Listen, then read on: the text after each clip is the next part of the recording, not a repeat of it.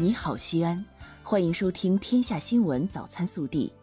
各位早上好，我是今日主播宋俊颖。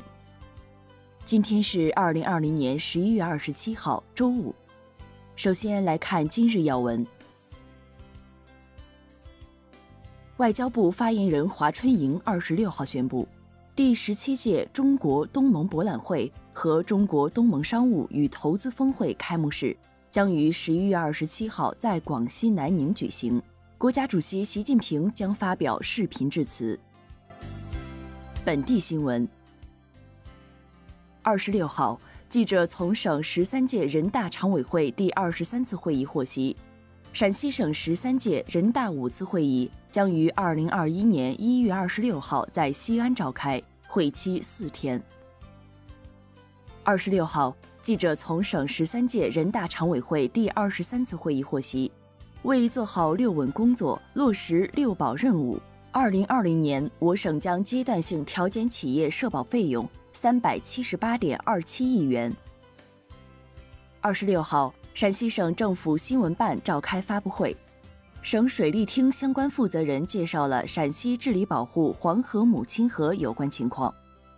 据悉，截至目前。我省黄河流域各县区共完成农村饮水投资六十九点一四亿元，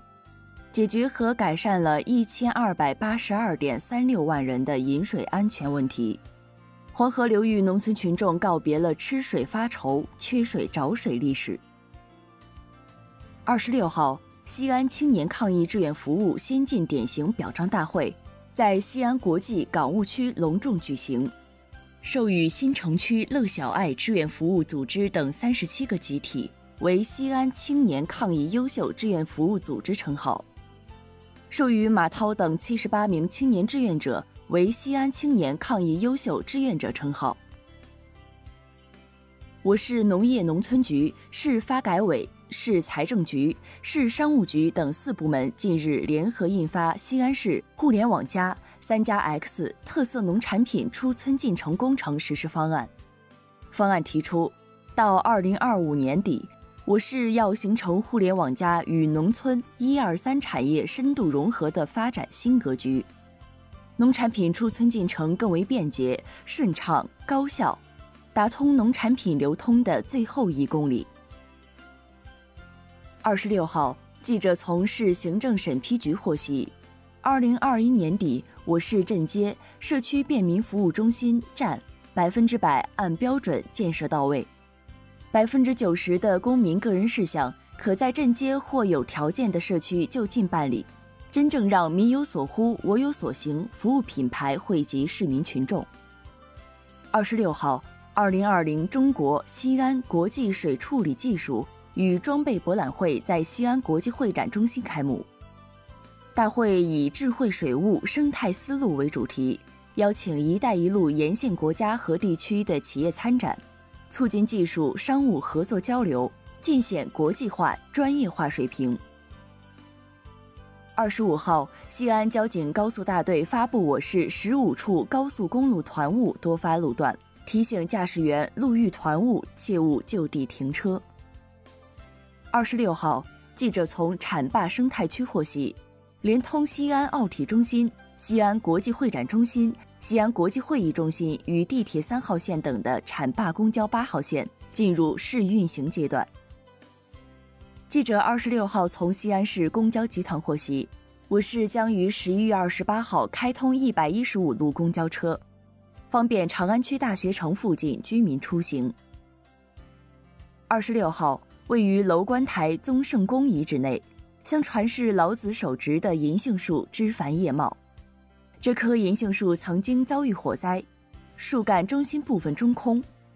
工作人员介绍说，每年它在十一月底到十二月初树叶落光，虽然前几天下过雪，但它依然显示出了顽强的生命力。国内新闻，记者二十六号从国家医疗保障局了解到。全国统一的医保信息平台预计将在二零二一年底前投入使用。目前，医保电子凭证全渠道用户量超过三亿。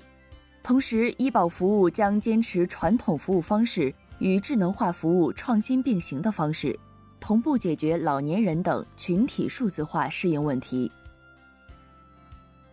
国新办二十六号举行国务院政策例行吹风会，中国人民银行科技司司长李伟指出，将通过暗访、巡查等方式开展摸底调查，建立违法主体名录库，进行重点跟踪，对涉及公共服务、民生及公众关注度比较高、影响范围比较大的一些拒收现金主体，将依法依规予以严肃惩治。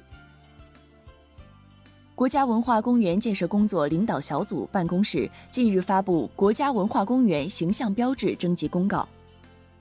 面向社会公开征集国家文化公园形象标志设计方案。应征方案要符合国家文化公园的国家标准、文化特色、地区特点，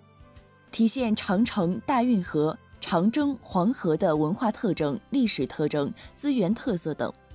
突出创新性、公益性、开放性和国际性。征集活动面向所有对国家文化公园形象标志设计感兴趣并自愿遵守活动要求的自然人、法人和其他组织。征集时间截至二零二一年一月十五号。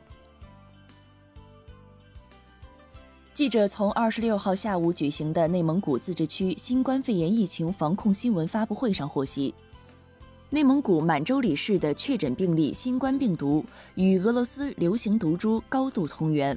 满洲里市此次疫情是由境外输入引起。二十六号，民航局再发熔断指令，自十一月三十号起，对南航、俄罗斯阿祖尔航空公司、四川航空等航空公司的三个航班采取熔断措施。二十六号，中央军委给中国人民解放军仪仗大队记一等功授奖仪式举行。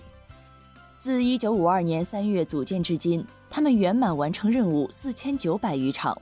庆祝中华人民共和国成立七十周年系列活动中，六十名标兵一分三十五秒就位，精准无误；五十六门礼炮四分三十六秒鸣放七十响，分秒不差。二十六号，山东发文进一步优化老年人优待政策，其中六十周岁以上老年人全部纳入免费乘坐城市公共交通工具的优待范围，较现行优待政策规定的年龄降低了五岁。山东老年人优待将涵盖省外来鲁人员，一律享受优待政策。此项新规将于二零二一年一月一号起正式施行。近日，黑龙江鸡西一饭店早上还未开门，老板查监控时看到感人一幕：饭店门前积雪很深，一老人拿着铲子在门前铲雪。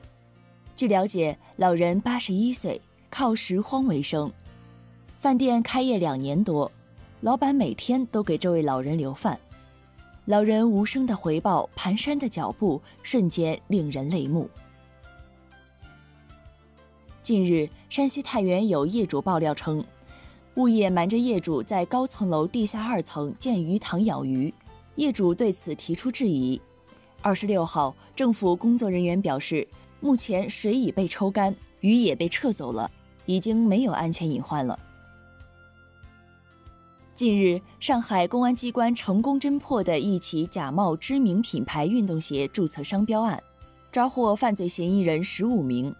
缴获假冒品牌运动鞋六万余双，半成品十万余双及制假设备五百余套，涉案金额达一点二亿余元。据悉，假球鞋成本只有五十到八十元。以上就是今天早新闻的全部内容，更多精彩内容请持续锁定我们的官方微信，明天不见不散。